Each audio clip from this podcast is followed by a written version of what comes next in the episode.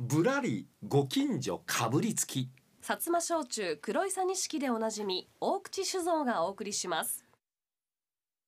さあこのコーナーは皆さんのご近所の話題を寄せてもらえませんかとうちの近所にこんな珍しい店があるとえこんな面白い人がいてるとか今近所で話題になってんだけど原田さんちょっと調べてもらわれへんやろかとえ近所で話題になってることをお寄せいただいたら私が取材に行きますよということなんですさあ今日はこの方からですはい堺市東区のよしこさんからいただきましたありがとうございますありがとうございます今よく言われている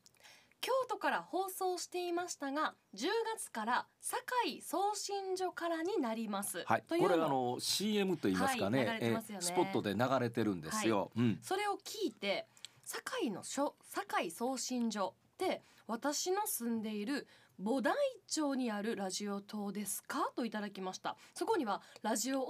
っていう看板があるそうなんですでそのラジオ塔のところを時々通るということでこの塔からの発信だったら身近に感じられて嬉しいなというメッセージをいただきましたはい、よしこさんのこのまあ言うと質問にはおい答えしようということなんです。よしこさんは、えーこのご近所に、うんえーこの塔のラジオ塔のご近所にお住まいだということなんですが、正解から言いますとズバリラジオ大阪の送信所です。おえー我々が今喋ったこの声が、はい堺の送信所に行ってるんです。ほうえー瞬間的にこれ堺に行くんです。堺にはい。今で堺にいたって感じそうそう今行ってるって感 じでその堺の送信所から今度皆さんのご家庭へえ120メートルのアンテナがあるんですよはあその高いアンテナから皆さんのご自宅へザーだッからとここで喋った言葉うんが「堺皆さん!」って感じで一瞬で言ってるでしょそういうことだから秒もう一瞬で言ってるでしょ一瞬で言ってます電波ですからごい一瞬ですめっちゃ早いはいすごといい今言うってる持ってた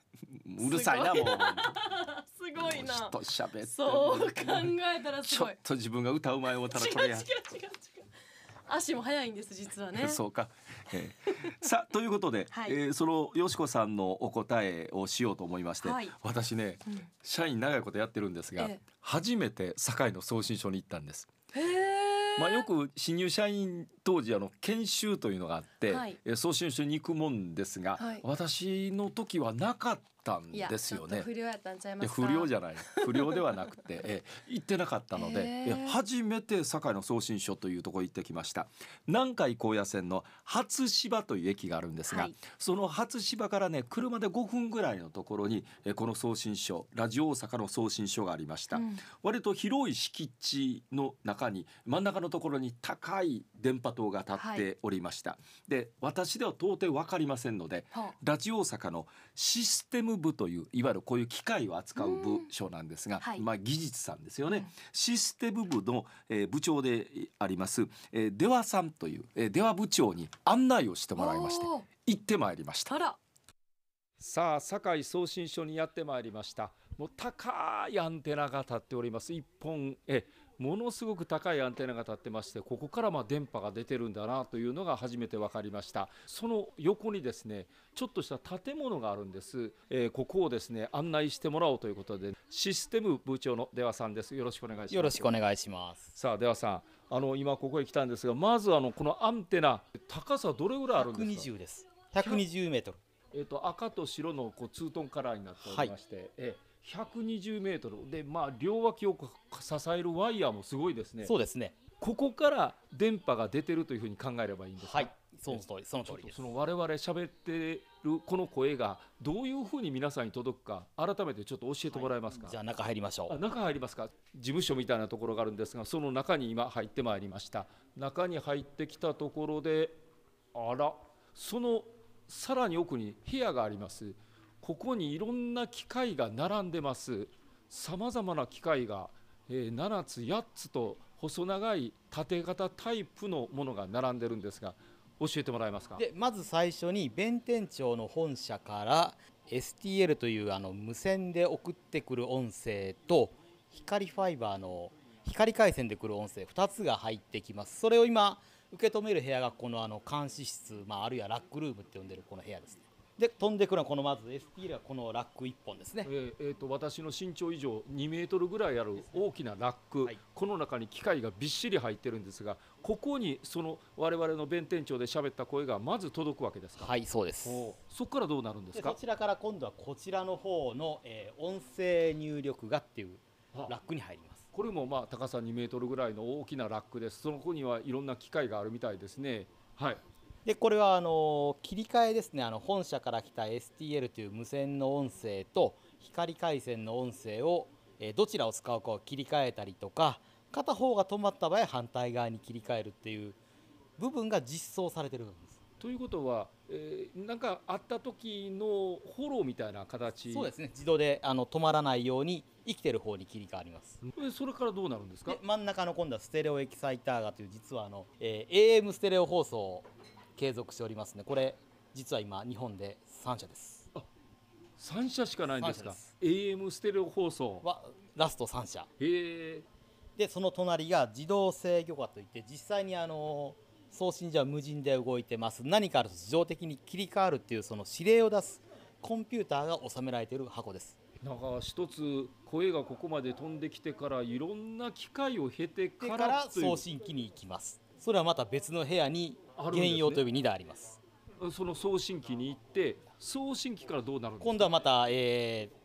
あのフィルター装置を通ってアンテナへ行きます。でさっき言った120メートル鉄の塔から出ていきます。アンテナにはい、うわーなんか聞いてるだけで複雑しかもそれを瞬時にしてやるわけでしょそうですね。なんか改めてね私は喋ってるだけなんでこんな風に私の声が届けられてるのかと思ったらちょっと感動ですねあ、そうですか。ありがとうございます。ええまあ、ご近所にお住まいの方があれラジオ大阪送信所って書いてあるけど間違いないんやろかっていうことですがこれは間違いありません。本物です。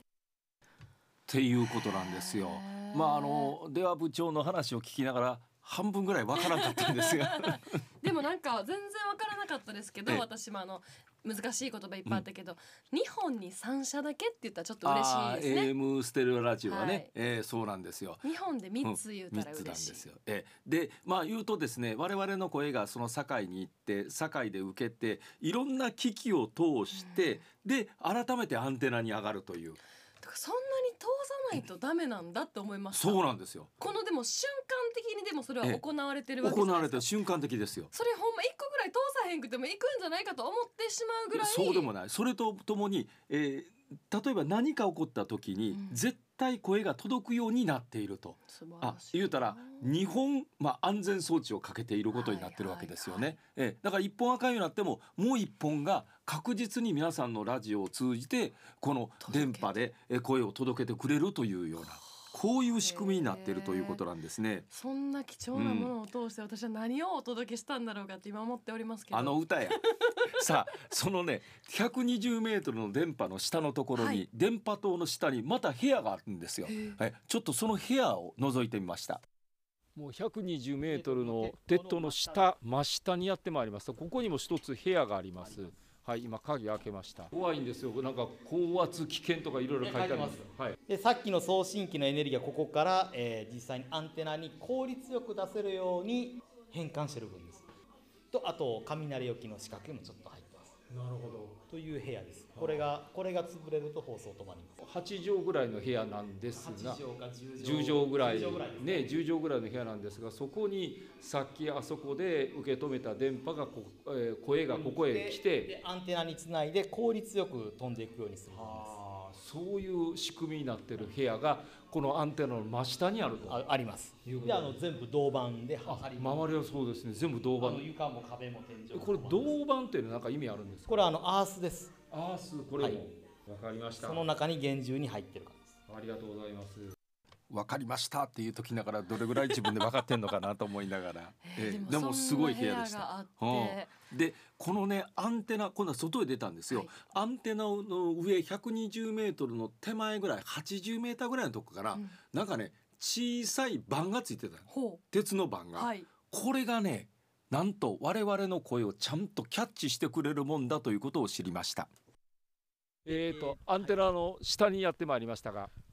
アンテナの上の方を見てくださいはあ四角い板見えますよね今見上げてますなんか四角い板ありますねえー、と地上から80メートルぐらいの位置にありますああの板は何なんですか STL の電波を反射する板です弁天町から来た電波があの板に当たってこの下にあるパラボラに行きますこのパラボラ大きなパラボラアンテナが上向いてますよねお皿が上向いてます、あの反射板向いてますは上に当たった電波を下で拾って、えー受信するとあ、拾ったやつがどこ行くんですがかさっきのあのええ受信機に入っていきますそうなんや板で拾ってるんですかそうなんですよだあのー我々の生活はあの板にかかってると思ってますこれがあの言うても小さな板ですよメーターの板にあのラジオ大阪の社員の生活がかかってると驚きましたあの板から反射さしてすぐアンテナの横にある大きなサテライトのところに落ちてきてこれがさっき言ったあの部あ屋のに部屋に行っ入ってていきますいろいろこう処理をして電波として出ていくとはあでこの反射板を使ってる会社はほとんどないですあそうなんですこれ日本でも何社あるのかなっていうぐらいのそれはどういうことですか非常に貴重だという話そうななぜそれをうちはやってるんですかえーそれはちょっと私も昔の人がやったんで何とも当時はこの方がいいとお考えになったんだと思いますよなこれがなければこのパラボラアンテナをアンテナにつけるしかありませんからということでこの下に置いてなるほど、えーまあ、大きなパラボラアンテナですからね上につけるとなったら大変大変です大変また修理なんかも大変大変大変ですね、だということで板でわざわざこう当てて下にえ反射させてると賢いですね。ねよくできてますねこれははあだからうちの技術さん昔の方がよく考えられたとう。んええ、このやり方というのは我々その電波の許可をもらってやってるんですが、はい今このやり方許可なかなか下りないらしいんですよあ。そうなんええですだかからこういう形の効率的に私たちの声がその小さな板、はいええ鉄の板に跳ね返っうてん下のパラボラに行って、でさっき言った小さな小屋のところでいっぱい変換されてもう一回戻ってきて120メートルのアンテナから皆さんのうラジオへ届いているという。すごいなんかそういう板もそうですし部屋もそうです、それを実際に機械は目に見えるじゃないですか見えますでもその中を通ってるはい声,、声はわ電から波ないって見えないからなです。うんんか面白い世界だなと思いました、はあこれを瞬時にしてやるわけですからね考えた人すごいわようこんなこと発見したなと思いますよね。ねははあ、お二人とも はあや。